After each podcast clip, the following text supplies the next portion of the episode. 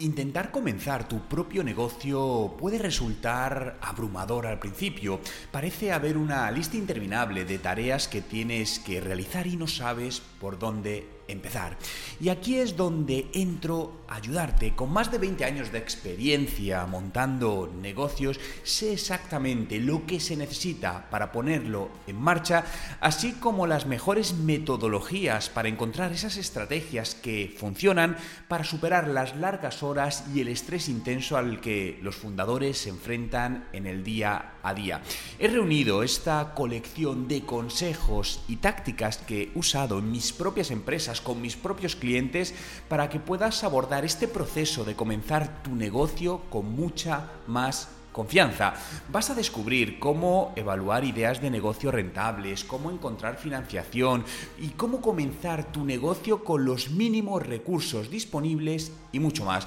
Por lo que en este podcast, que va a ser un podcast guía, te voy a ayudar a comenzar tu negocio. Y quiero comenzar hablando de los tres pasos para crear una idea de negocio rentable. Mes tras mes la competencia está aumentando, por lo que te diría que no pierdas tiempo ni dinero resolviendo problemas que no existen.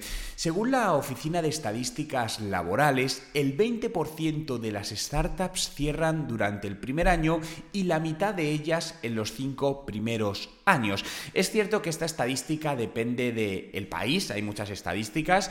En España el dato es todavía más negativo. En España, si no me falla la memoria, creo que era que el 90% de de los nuevos proyectos que se emprenden mueren antes de los cinco años.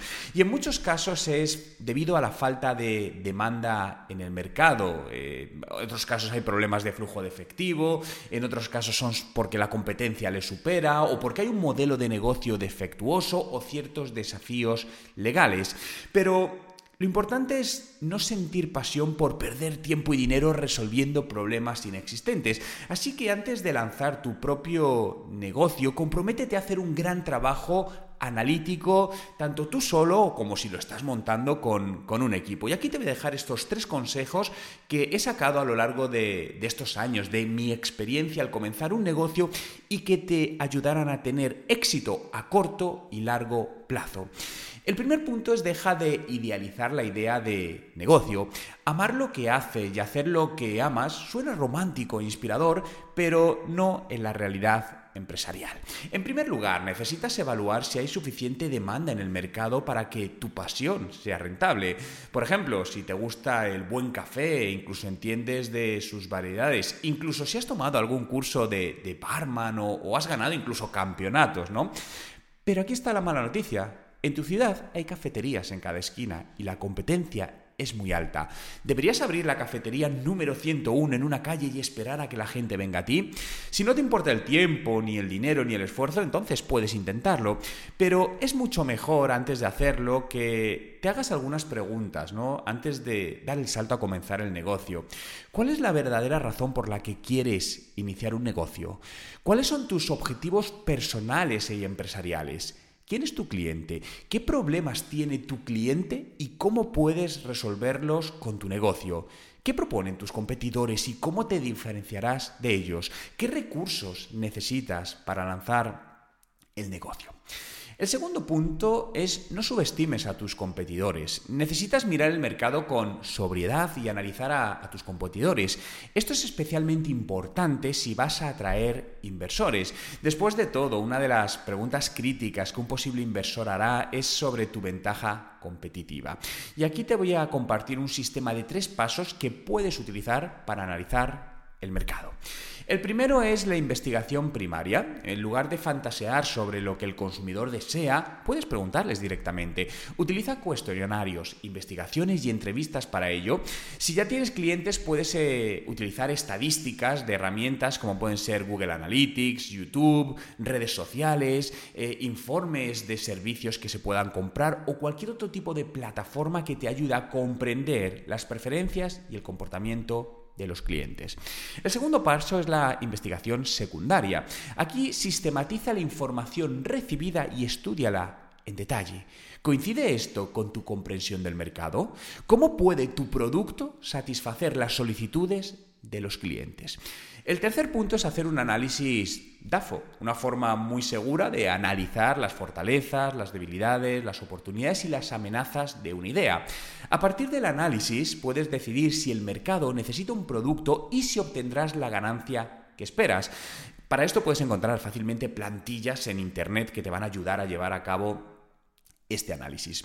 Como resultado de esta investigación, encontrarás respuestas a preguntas como ¿quiénes son tus clientes y cuáles son sus ventas, valoraciones y limitaciones? ¿Quiénes son tus competidores y qué les gusta o no les gusta a tus posibles clientes de sus productos? ¿Qué deberías proponer al mercado para tener más éxito? ¿Qué tipo de oferta única puedes proporcionar al mercado? El siguiente punto del que te quiero hablar es prueba tus hipótesis. Una vez que hayas investigado el mercado y sepas lo que el consumidor quiere, necesitas asegurarte de que tu producto satisfaga su demanda. Además, esto debe hacerse de la manera más económica posible en forma de lo que se conoce como el producto mínimo viable.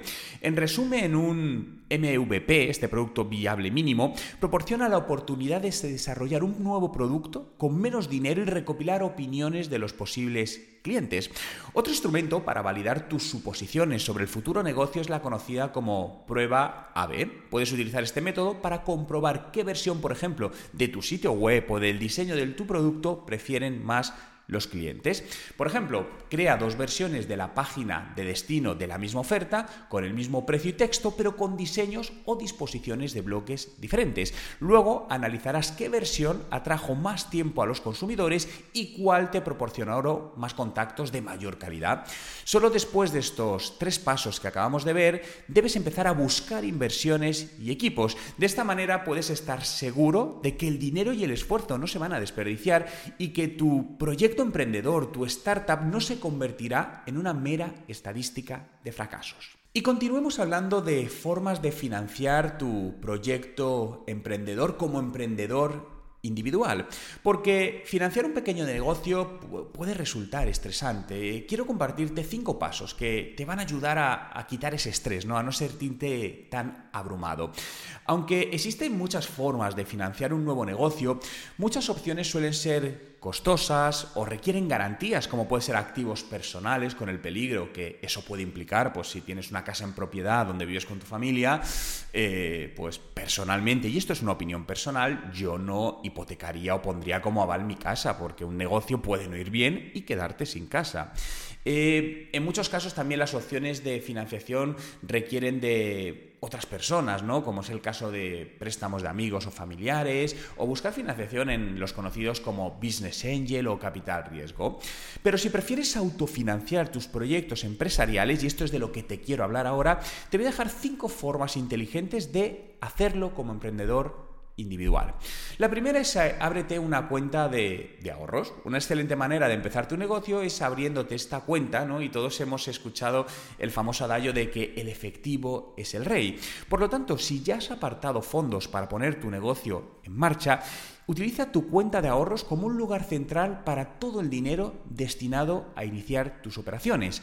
Dependiendo del tipo de negocio, deberás apartar fondos pues, para gastos legales, por ejemplo, como registros de marcas comerciales, para construir tu presencia en Internet o para cualquier costo añadido del negocio.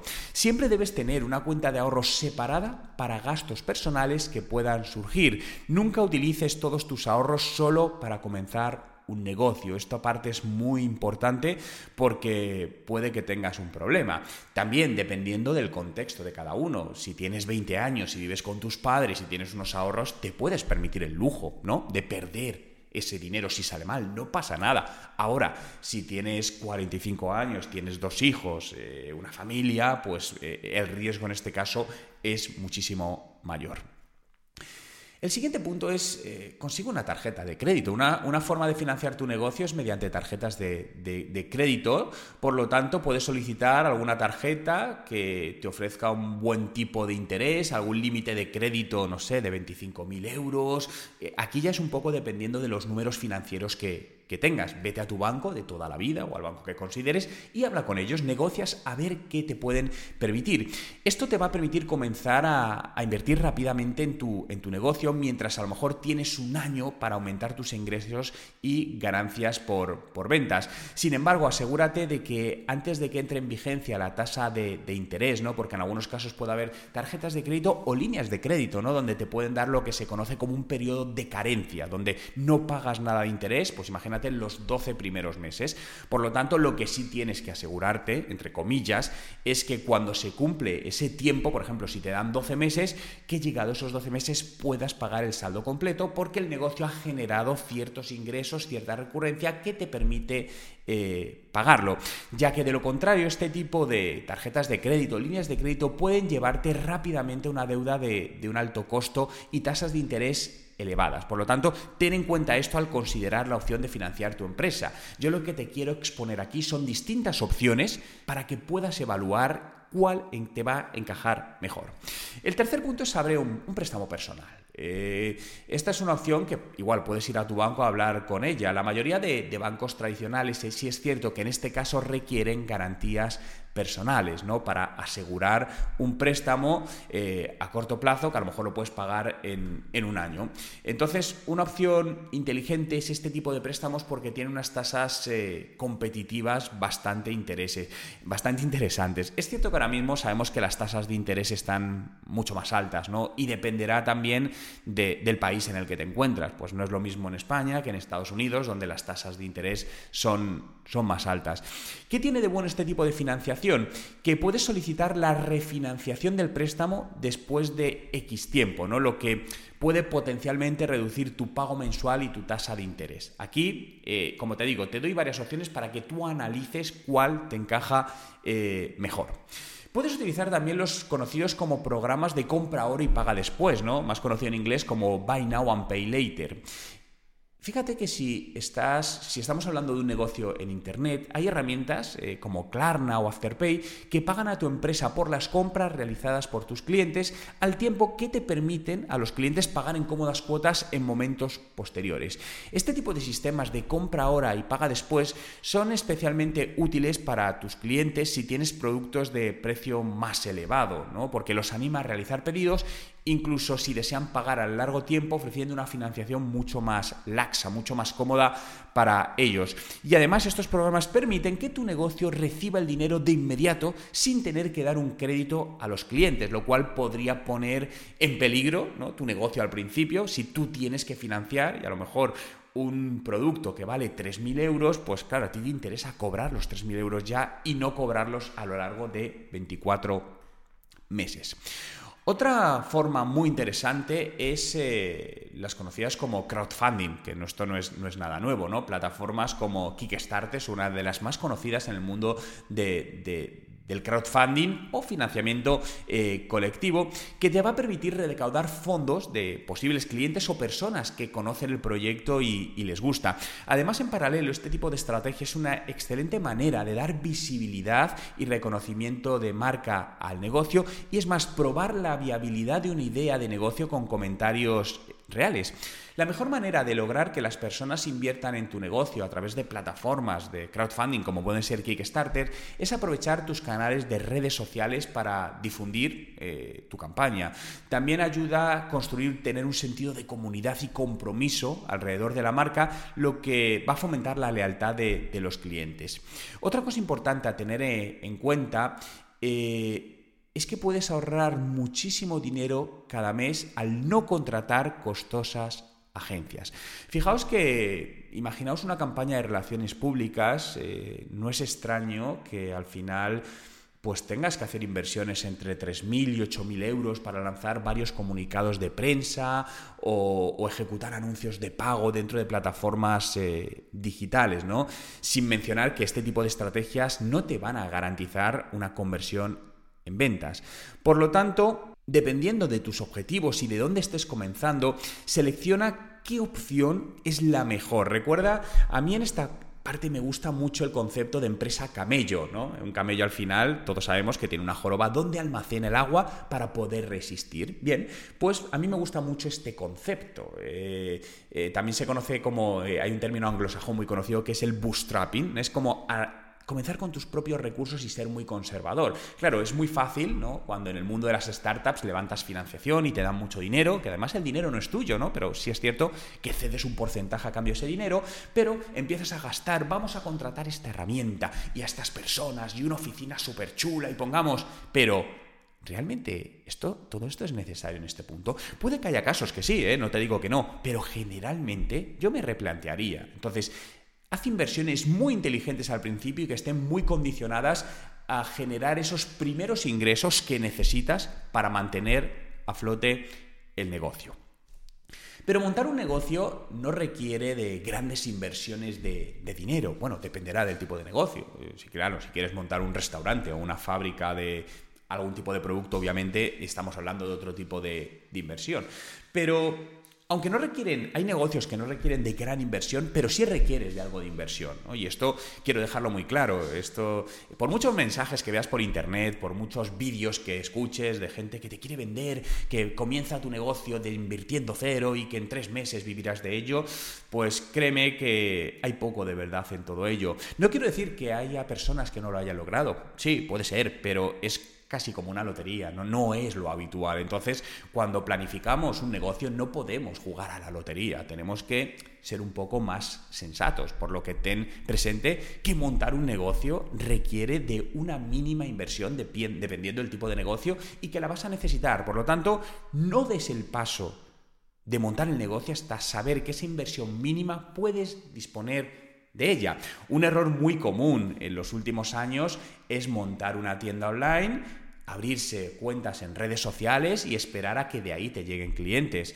En el 100% de los casos que conozco, y conozco muchos, creerme, estas tiendas online no existen ya. ¿Por qué? Da lo mismo el producto, ¿no? Muchas veces eh, metemos ese componente emocional de, bueno, Juan, pero es que mi producto es que es, es brutal, ¿eh? Todo el mundo me dice que, que, es maravilloso, que le encanta, que me lo compraría. Sí, sí, pero luego pones la tienda online y no te lo compran. ¿Por qué? Porque no tienes alcance.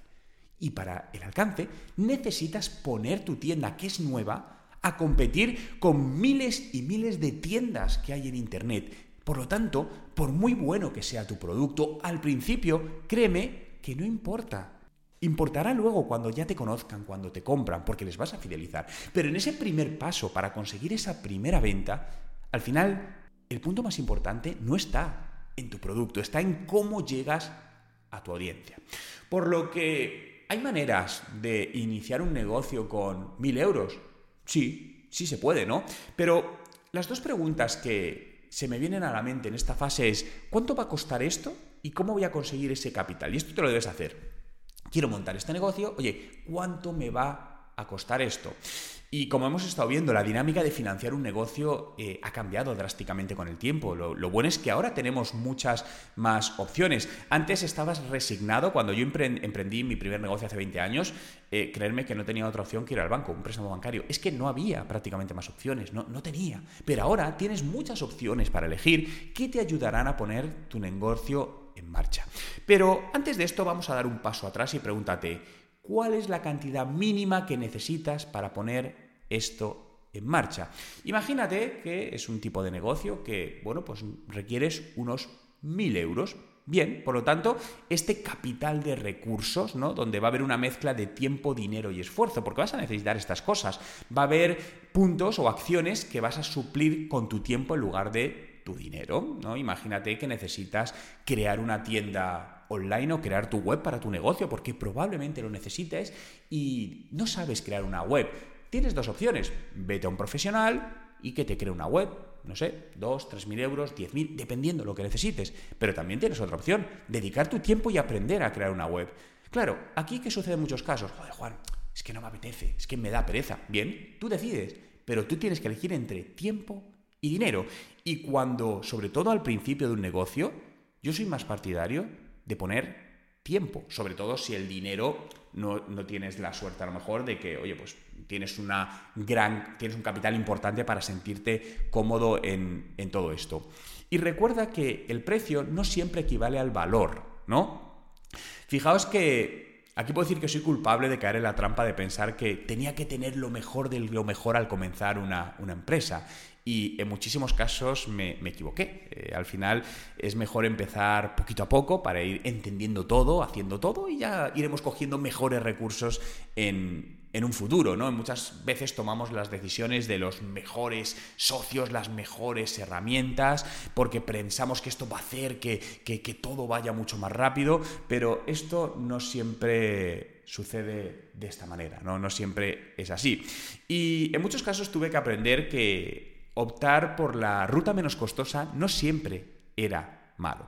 Piensa que construir tu negocio es como construir una casa. Tienes que imaginarlo, tienes que crear un plano, tienes que obtener todos los permisos necesarios para poder construirla y a partir de ahí vienen todas las cosas divertidas, como diseñar, construir, eh, escalar, ¿no? Por lo tanto, al final piensa que cuáles son esos costes mínimos, pues... Eh, a lo mejor tienes que registrar un dominio, registrar el negocio en, en, en el no sé, la comunidad porque necesitas cierto tipo de licencia, a lo mejor necesitas un local comercial, porque imagínate que vas a montar un negocio de, eres masajista y vas a montar un negocio de masajes, pues bueno, necesitarás ciertos materiales, a lo mejor necesitas ciertas herramientas para hacer envíos de email marketing, bien, tienes herramientas gratuitas, empieza por las gratuitas, ya tendrás tiempo de irte a herramientas de pago, eh, a lo mejor puedes ahorrar tiempo buscando un asistente virtual que te ayude en, en ciertos momentos, o si a lo mejor necesitas una oficina donde trabajar, pues a lo mejor una opción buena para empezar es irte a un coworking donde pagar menos dinero en lugar de cogerte tu oficina.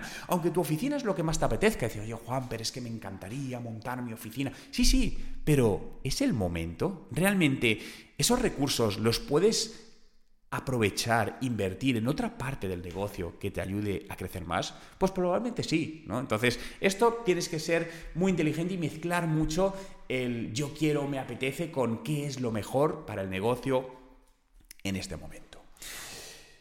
Vamos a dar el salto al siguiente punto donde te quiero hablar de siete cosas que, nadie te dice sobre iniciar un, negocio, siete consejos valiosos eh, para hacerlo, ¿no? Seguro que cuando a alguien le has comentado que quieres iniciar un negocio, y esto a mí me, ha pasado en varias ocasiones, ¿no? Te dicen que si estás loco, que, oye, estás seguro, oye Juan, es que esto va a ser difícil, oye, ten cuidado donde te metes. Estas son cosas que los emprendedores escuchan cuando hablan de comenzar un negocio.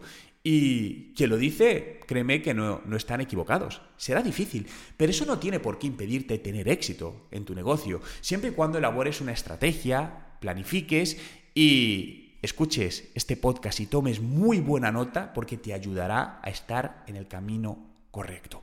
Y aquí quiero compartirte estos siete consejos que nadie te dice antes de iniciar un negocio. Y créeme que muchos de estos consejos me han costado eh, eh, muchos errores, eh, que me han llevado tiempo y me han llevado dinero. Fíjate que el primero es, influye a quién conoces. Cuando inicias tu propio negocio es posible que lo hayas hecho por múltiples razones. Una de ellas podría ser porque no tenías los contactos adecuados para obtener un trabajo donde querías, ¿no? A lo mejor esa era tu, tu primera opción, pero no lo has encontrado. Pero desafortunadamente abrir un negocio en solitario no significa que no necesitarás otras personas. Vas a necesitar socios potencialmente y otros contactos empresariales que te ayuden a publicitar o a dar a conocerlo o a arrancarlo. No elimines tus contactos porque creas que no los necesitas, créeme, sí los vas a necesitar. Es más, te diría en esta fase, busca ayuda donde pueda. Yo recuerdo eh, mi primer negocio que monté en Internet hace, hace 20 años, tenía muchas dudas y en el gimnasio donde yo iba diariamente, pues me saludaba con una persona, pero poco, había hablado cuatro palabras con un, con un chico. Eh, que, sé que tenía negocios digitales. Y digo, joder, él sabe, ¿no? Eh, de hecho, se llama, bueno, Ricardo Sancho, ¿no? Yo siempre le estaré muy, muy agradecido.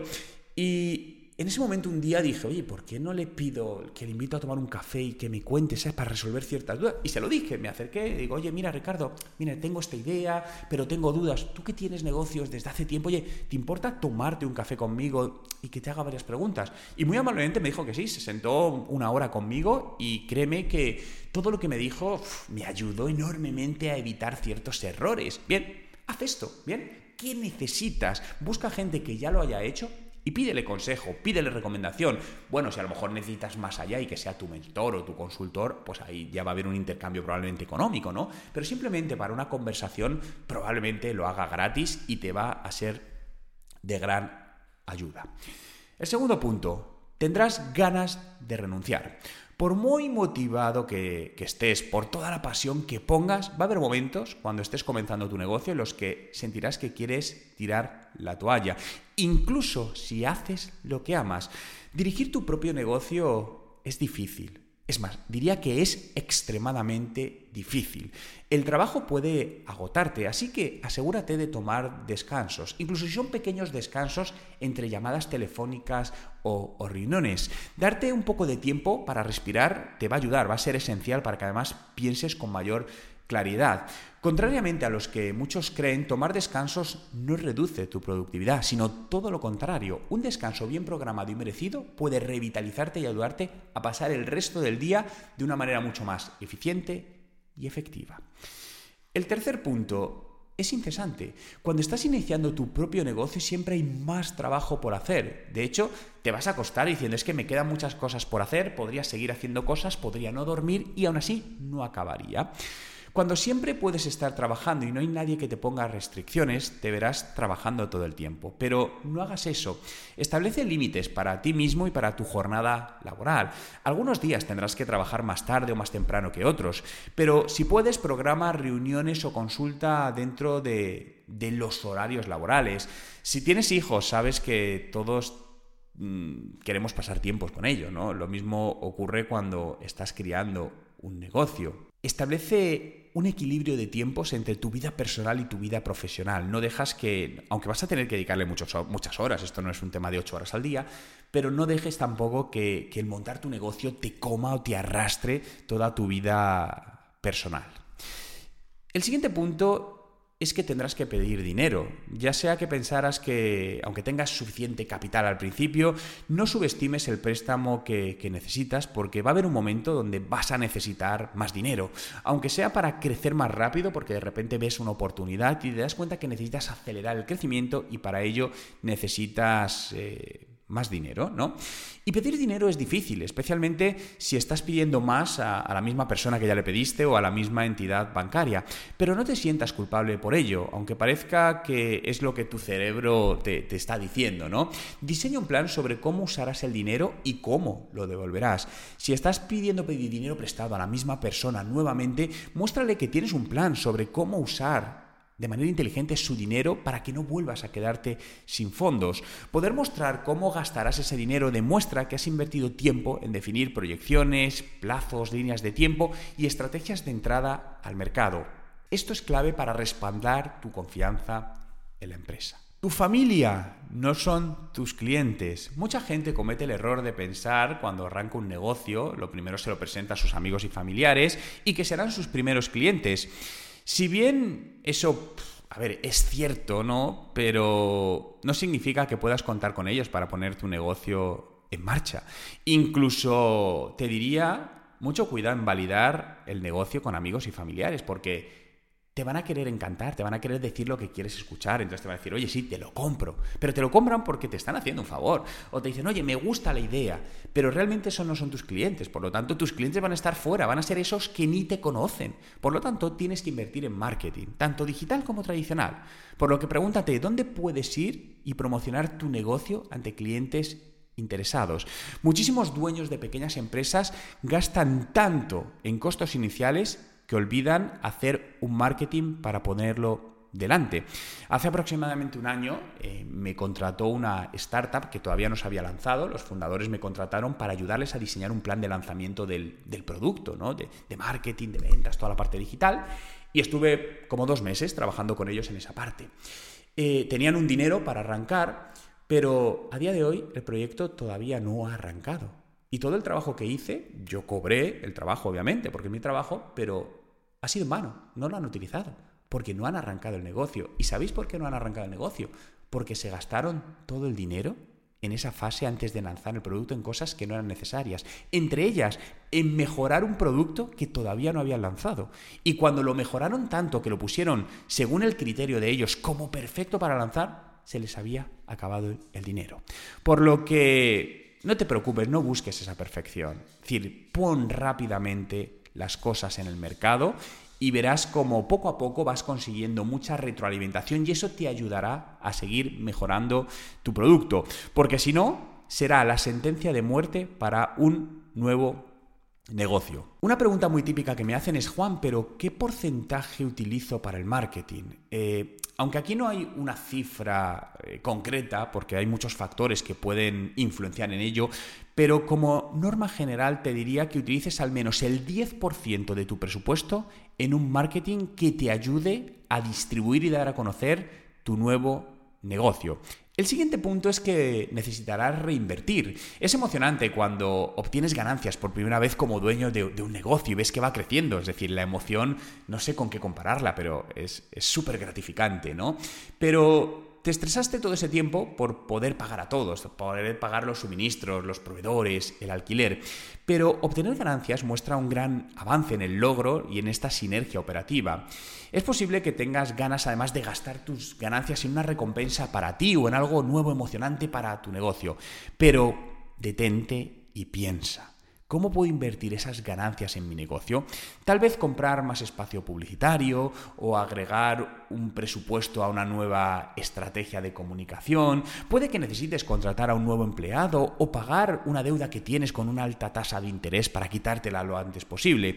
Lo que estoy diciendo es que tus ganancias deben cubrir tus gastos y luego volver directamente a tu negocio para obtener mayores ganancias el próximo mes o crear eficiencias operativas para escalar. Por lo tanto, cuidado con esta sensación rápida de querer de alguna manera regalarnos algo, de, ah, mira, he hecho esto, pues voy a comprarme ya esto. Mucho cuidado con eso, porque aunque tienes todo el derecho a hacerlo, ¿eh? por supuesto, y te lo mereces mil veces, pero puede que con esto pongas en problemas a tu negocio. Recuerda que un negocio es algo de altos y bajos, de picos y valles. Es decir, que aunque empieces a crecer, no quiere decir que eso va, va a a durar eternamente. Eh, fijaos que la pandemia, el confinamiento, puso a muchas empresas en, un, en, un, en una situación muy complicada, ¿no?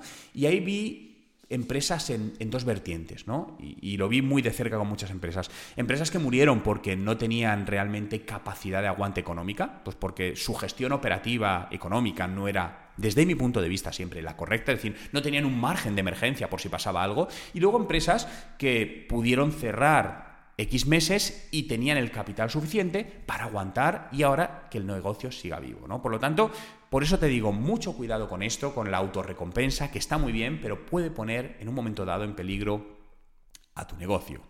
Con todos estos consejos en mente, algo de capital y la estrategia empresarial adecuada, estás listo para comenzar tu, negocio. No será un camino directo a la cima y está bien enfrentar algunos obstáculos en el camino de los cuales se va aprendiendo, porque todos nos enfrentamos a ello, incluso los conocidos como negocios unicornios, ¿no? que son estos que tienen una valoración de más de mil, eh, mil millones de, de euros.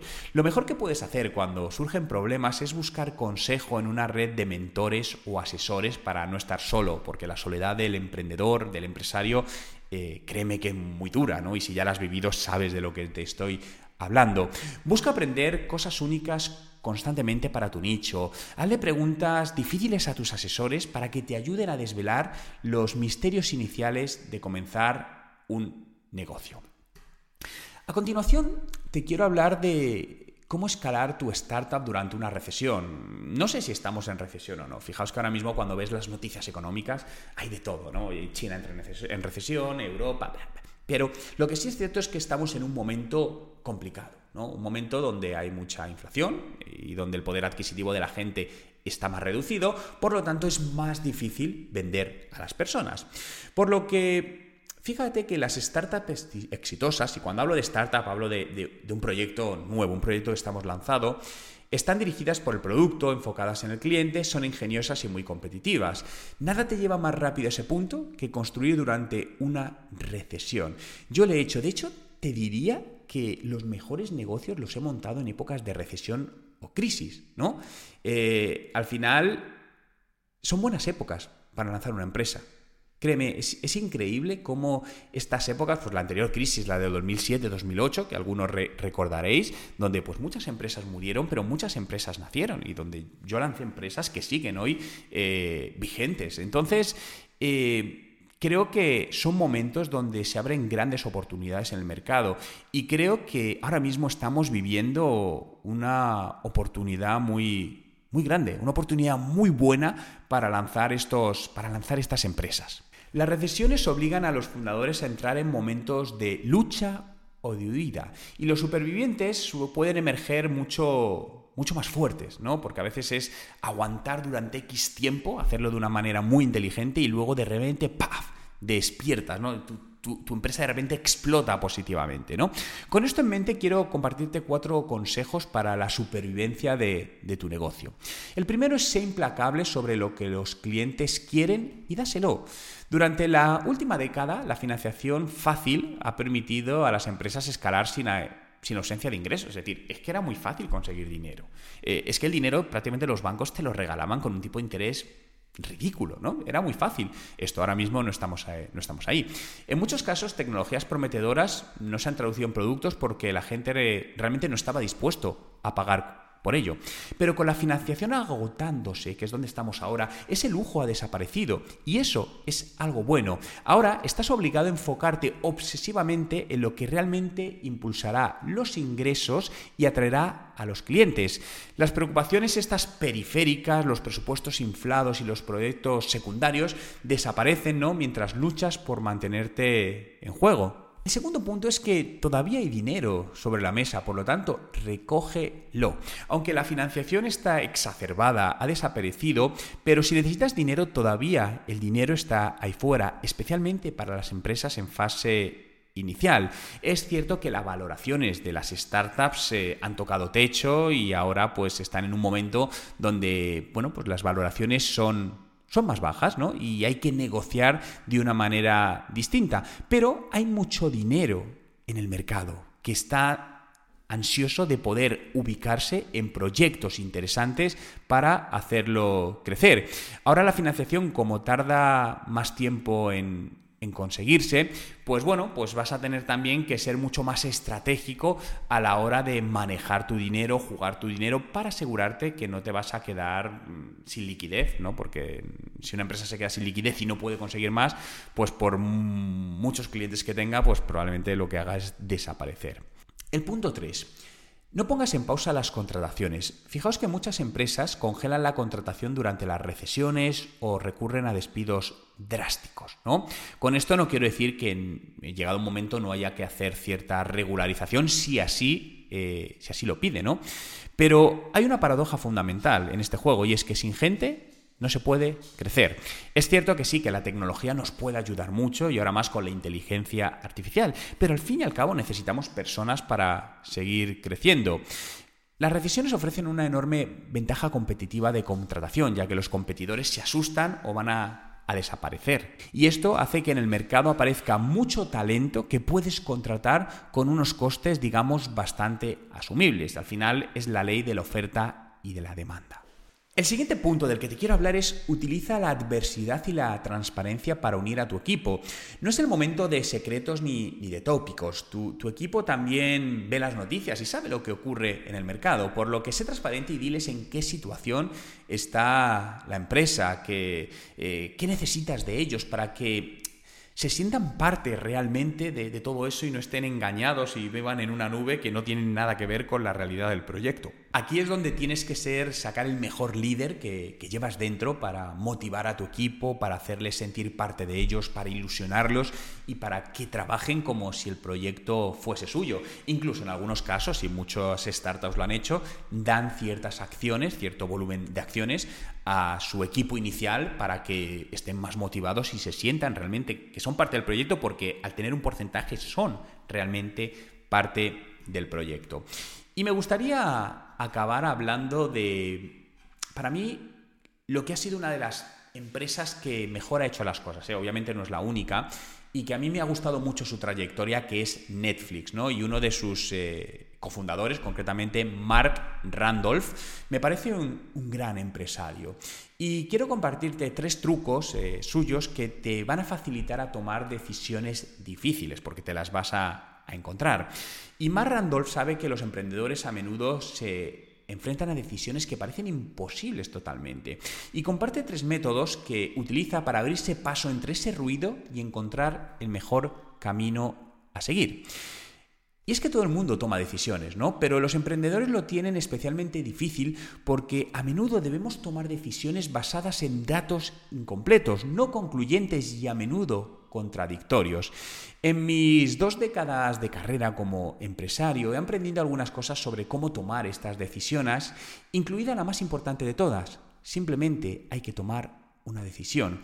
Puede sonar algo obvio. Bien, pero es cierto, y cuando hay tanto en juego es muy fácil quedarse paralizado, incapaz de elegir qué decisión tomar y dejar de tomar ciertas decisiones, esperando que el tiempo lo solucione de manera orgánica. Pero eso no suele suceder. Porque incluso una decisión equivocada es mejor que no tomar ninguna decisión, porque al menos al tomar una decisión equivocada aprenderás un poco más sobre el problema que intentas resolver, lo que te facilitará saber qué camino tomar la próxima vez.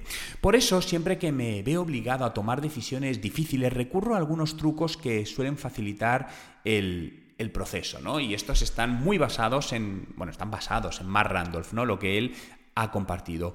El primero es lo que llama derribar el mástil. En 1970, tras el, el, tiroteo de Kent State, un grupo de estudiantes entró en el McDonald's de su barrio exigiendo que bajaran la bandera a media asta.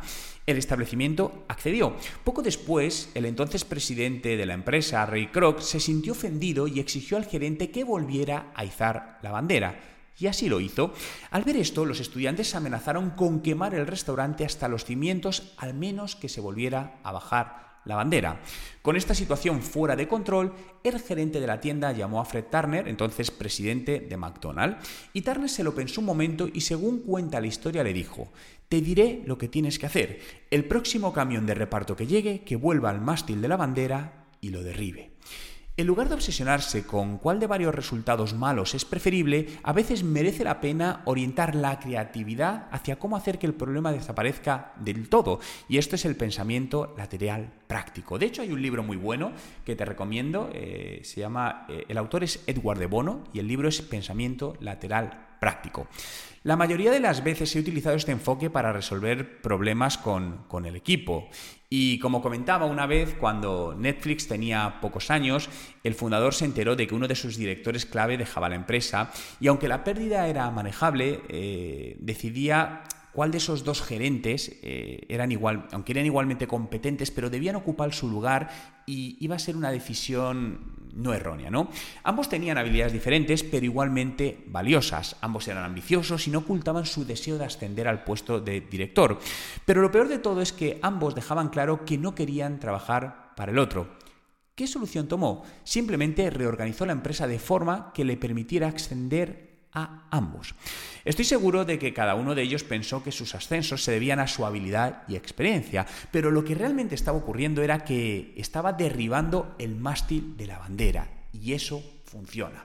Por lo tanto, aplícate esta teoría a distintas decisiones que tengas que tomar a lo largo de la vida de tu negocio. La segunda es decide si tu decisión es unidireccional bidireccional. Según Jeff Bezos, el fundador de Amazon, hay dos tipos de decisiones. Las decisiones de puerta de un solo sentido, que requieren atravesar una puerta que luego se cierra y se bloquea detrás de ti, y las decisiones de puerta de dos sentidos, que te permite atravesarla, mirar a tu alrededor y si no te gusta lo que ves, simplemente das un paso atrás y vuelves al punto donde estabas. Las decisiones que afectan a los datos financieros de los clientes, la información del personal confidencial, históricos médicos, son las clásicas puertas de un solo sentido. Los costes de un error son tan elevados que la decisión de seguir a debe tomarse con la mayor diligencia porque puede provocar un error fatal. Pero incluso las empresas más reguladas y con mayores riesgos, la gran mayoría de las decisiones no tienen consecuencias a largo plazo. No hay necesidad de someter, eh, no sé, el precio de un producto, el conjunto de características, el marketing, el proceso de venta, al mismo grado de diligencia que se aplicaría a un régimen que puede matar a la empresa. En el caso de Netflix, eh, han atravesado miles de puertas de, doble sentido. Aprendieron que el éxito estaba relacionado con el número de cosas que podían probar y que el número de cosas que podían probar estaba relacionado con lo rápido, barato y fácil que podían probarlas. Y eso les hizo darse cuenta de que no necesitaban hacer las cosas bien a la primera.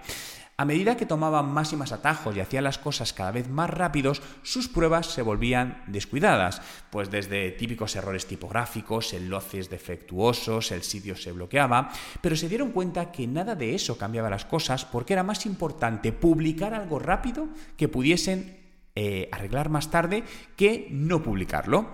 No cabe duda de que hay aspectos del negocio que son riesgos existenciales y debes hacerlos bien, pero la habilidad no consiste en evitar cometer errores, sino en aprender a reconocer el pequeño porcentaje de decisiones que realmente requieren una reflexión más profunda. Si no se desarrolla la capacidad de discernir la diferencia entre las decisiones de un solo sentido y las de doble sentido, por defecto se tratarán todas las decisiones como si fueran de un solo sentido, lo que ralentizará enormemente el ritmo de la innovación. Por lo tanto, pregúntate siempre antes si es una decisión o el problema al que te enfrentas es unidireccional o bidireccional. El tercer punto es acepta que no hay una buena respuesta. Todos queremos tomar buenas decisiones, pero he descubierto que muchos problemas no tienen soluciones perfectas. Su enfoque actual puede ser bueno para los clientes y para los márgenes, pero malo para los empleados. Podría solucionarlo con un segundo enfoque, que fuera bueno para los empleados y para los clientes, pero que ahora fuera malo para los márgenes. O un tercer enfoque, que podría ser bueno para los márgenes y los empleados, pero malo para los clientes. Y así sucesivamente puedes hacer todas las combinaciones que quieras. Una de las cosas más importantes que puedes hacer es reconocer cuando te encuentras en un bucle de toma de decisiones sin salida, porque te libera para salir del atolladero con una solución imperfecta.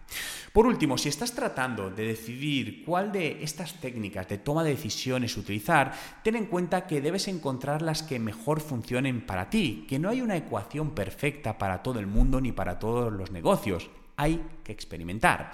A lo largo de mi carrera he tenido que tomar decenas de decisiones, cientos, si no miles de decisiones, eh, he tenido la oportunidad de probar docenas de enfoques diferentes y de aprender por mí mismo cuál me funciona mejor. Y en base a ello poder ir aprendiendo y desarrollar una capacidad de resiliencia, de cuando te caes te vuelves a levantar lo más rápidamente posible.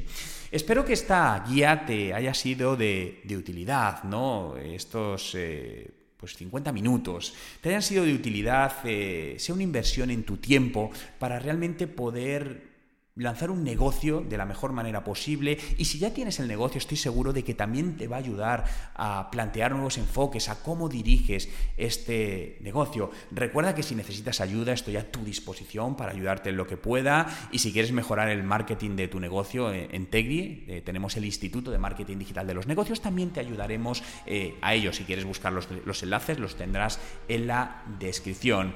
Y por supuesto, si todavía no sigues este podcast, síguelo para que te pueda avisar de los nuevos contenidos y también coméntame aquello que quieres de lo que hable, aquello que quieres que te interese para poder ir trabajando en esos podcasts y poder pues que este podcast sea de alguna manera un canal de comunicación entre ambas partes donde nos retroalimentemos mutuamente.